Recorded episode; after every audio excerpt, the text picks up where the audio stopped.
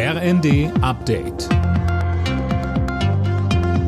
Stündlich neu. Auf den Punkt informiert. Ich bin André Glatzel. Guten Abend. Mit der Mehrheit der Ampelkoalition hat der Bundestag das Entlastungspaket der Regierung beschlossen.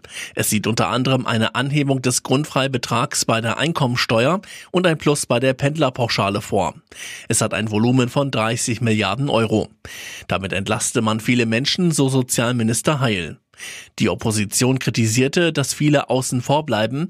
Christian Ley von der Linken. Was ist mit denen, die noch nicht oder nicht mehr erwerbstätig sind, wie Studierende und Rentnerinnen und Rentner? Warum zum Teufel kommt es wirklich in jeder Krise zu diesen politischen Härten gegenüber denen, die am meisten auf politische Unterstützung angewiesen sind?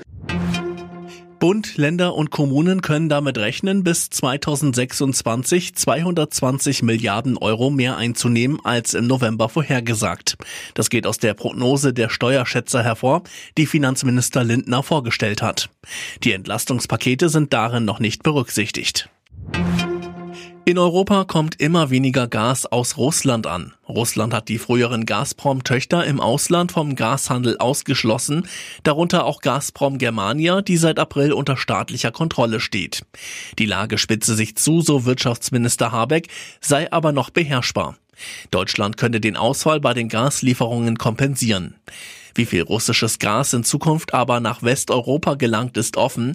Entscheidend sei, so Habeck, dass die Gasspeicher vor dem Winter gefüllt werden. Die Maskenpflicht im Flieger soll bald gestrichen werden. Das fordert Verkehrsminister Wissing. Anfang der Woche hatte ja die EU das bereits beschlossen. In Deutschland wurde es aber noch nicht umgesetzt. Auch in Bus und Bahn fordert Wissing ein Ende der Maskenpflicht. Alle Nachrichten auf rnd.de